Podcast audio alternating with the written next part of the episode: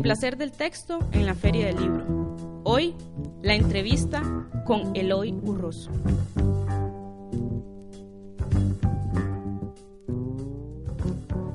¿Por qué se llama Demencia esta novela? Caray. Bueno, la verdad es que barajé varios títulos. Uno de ellos, justamente, te lo comento porque surgió en una de las entrevistas que me hicieron, donde decía que toda la realidad de la novela estaba transfigurada y le dije al reportero exactamente, la novela se iba, se iba a llamar La transfiguración de la mariposa. Ese es uno de los títulos que me gustaba, al final me pareció un poquito largo y entonces estaba buscando un título más corto, que tuviera punch y, este, y surgió este título de demencia que también quería abarcar distintas cosas. ¿Cómo se resquebrajan las certezas que se van presentando en la narración? Esa es otra cuestión, sí, hay dos cosas. Primero es, no hay certezas en la novela. Quería una novela llena de ambivalencia de principio a fin, que el lector nunca se sintiera seguro ni de lo que está pasando, ni de lo que está leyendo. Uno de los retos para mí fue crear esta ambigüedad, estas faltas de certezas, esta incertidumbre de la que tú hablas, que permea toda la novela de principio a fin, y que pasa constantemente a través de este personaje principal, que es el violinista eh, Fabián Alfaro, donde no está del todo seguro si lo que le está pasando es real o forma parte de una pesadilla, y por tanto el lector tampoco sabe. Entonces, a partir de ahí sí se resquebrajan estas certezas y yo quería que todo esto de alguna manera se transminara a todos los otros personajes que no están dementes, pero que de alguna manera se transmina, se permea en sus realidades esta, esta falta de, cohesión, ¿verdad? Eh, esa era una de, de los desafíos que tenía yo. ¿Cómo esto se hace presente en el texto, no solo en el qué se cuenta, sino en el cómo. Sí, lo dices muy bien, no solamente en el qué se cuenta, sino en el cómo. El cómo es donde ya viene la parte del trabajo del escritor y donde tiene uno que echar mano, la verdad, de muchas trampas y engañifas narrativas, ¿verdad? muchas veces con mucha sutileza, la verdad es de muchas sutilezas, para que eh, el lector no se dé cuenta fácilmente dónde es que surgen estas, eh, dirán, estos estos engranajes que están dentro de la narración que no fácilmente detectamos qué es lo que está produciendo esta sensación de irrealidad constante. Ahí viene el cómo, que es la parte del desafío del escritor, del narrador. Y en ese sentido sí fue, la verdad, fue un challenge, fue un reto para mí conseguir esto. Es algo que, por ejemplo, digo, en todas las distancias salvadas y en otro aspecto hace mucho Borges en sus cuentos. En una primera lectura uno se da cuenta dónde, dónde está ese, el truco, el engranaje, el tornillo, donde se dispara esta realidad y pasan cosas que luego no tienen que ver con, con, con lo real y hasta varias, varias lecturas uno de pronto empieza a descubrir esas, este, esos eh, trucos eh, narrativos. Eh, ese es el cómo.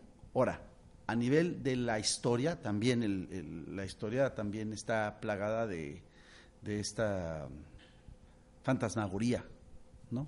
Ahora, ¿cómo está presente esa incertidumbre, esa fantasmagoría en el espacio en el que sucede la novela y en esa representación de la Ciudad de México?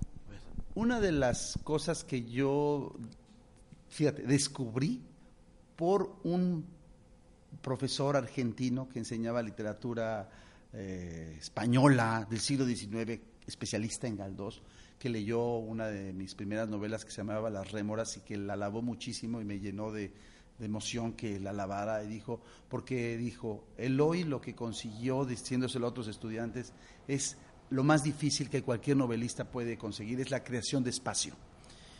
Y uno nunca había pensado, y sí es cierto, uno de los grandes desafíos de los novelistas es crear espacio, ¿verdad? No hay nada. Antes de escribir una novela no hay nada.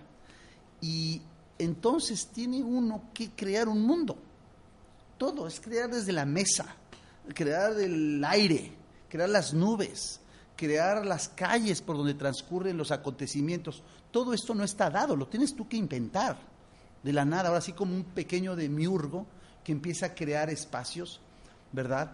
Y claro, eh, uno puede pensar ingenuamente que la Lima de Bryce Echenique es la verdadera Lima o que Santiago de Donoso es el verdadero Santiago. No es cierto.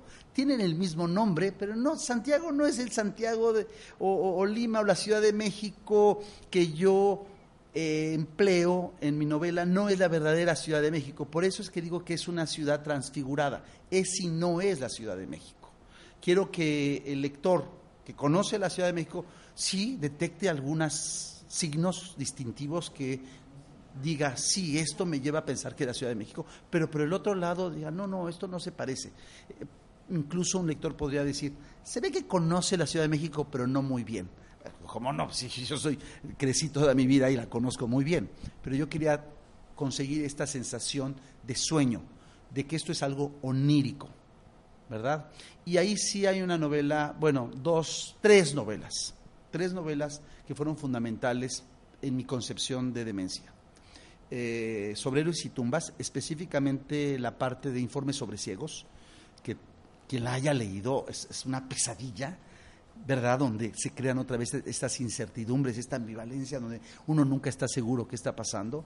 La otra fue La crónica del pájaro que da cuerda al mundo, de Murakami, que a mí me parece una gran novela. es una gran novela surrealista, por ponerle un nombre y la tercera es este, La obediencia nocturna de Juan Vicente Melo. Para terminar, ¿cómo esta novela reflexiona sobre la escritura y sobre las novelas mismas a lo interno a partir de el oficio de uno de los personajes? Bueno, ah, bueno, te refieres a Néstor, el personaje escritor. Claro, hay una reflexión, hay un personaje, son tres amigos, no vamos a, vender la anécdota aquí, pero son tres amigos, uno es economista, otro es violinista y el otro es escritor, y eh, Néstor, el escritor, de, que por cierto hay tres hermanas de que están enamoradas, como las tres hermanas de Chejo, aquí las tres hermanas están enamoradas de Néstor y se crea todo un lío amoroso, por cierto, basado en la realidad. Esto no es ningún invento mío, a partir de ahí saqué esta historia de Néstor, pero Néstor constantemente reflexiona sobre el arte de la novela y sus reflexiones o sus diálogos, ¿verdad? Tienen que ver también, están dentro de la novela. Entonces, siempre hay en mis novelas, casi siempre, una reflexión sobre el mismo arte de novelar, ¿no? Es como hacer la crítica de la novela dentro de la novela misma. Desde las rémoras aparece esta reflexión, en La mujer del novelista, en esta novela siempre aparece una reflexión sobre, bueno, lo hacía por ejemplo Joyce en el eh, Retrato del Artista Adolescente, ¿no? El eh, personaje de Dedalus está reflexionando sobre el arte de escribir una novela. ¿Por qué ese interés en, de manera continua en sus libros? ¿Por reflexionar dentro de la misma novela?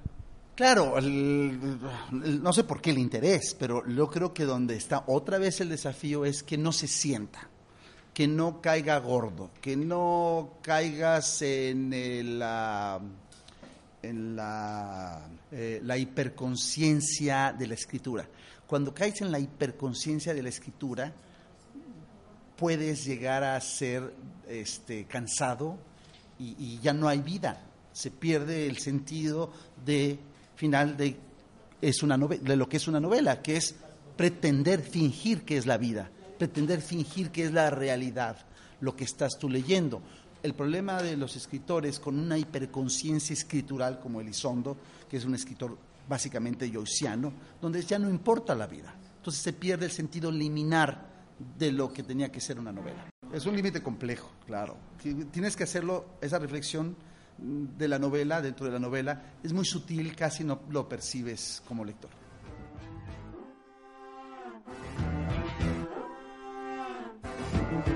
El placer del texto en la Feria del Libro.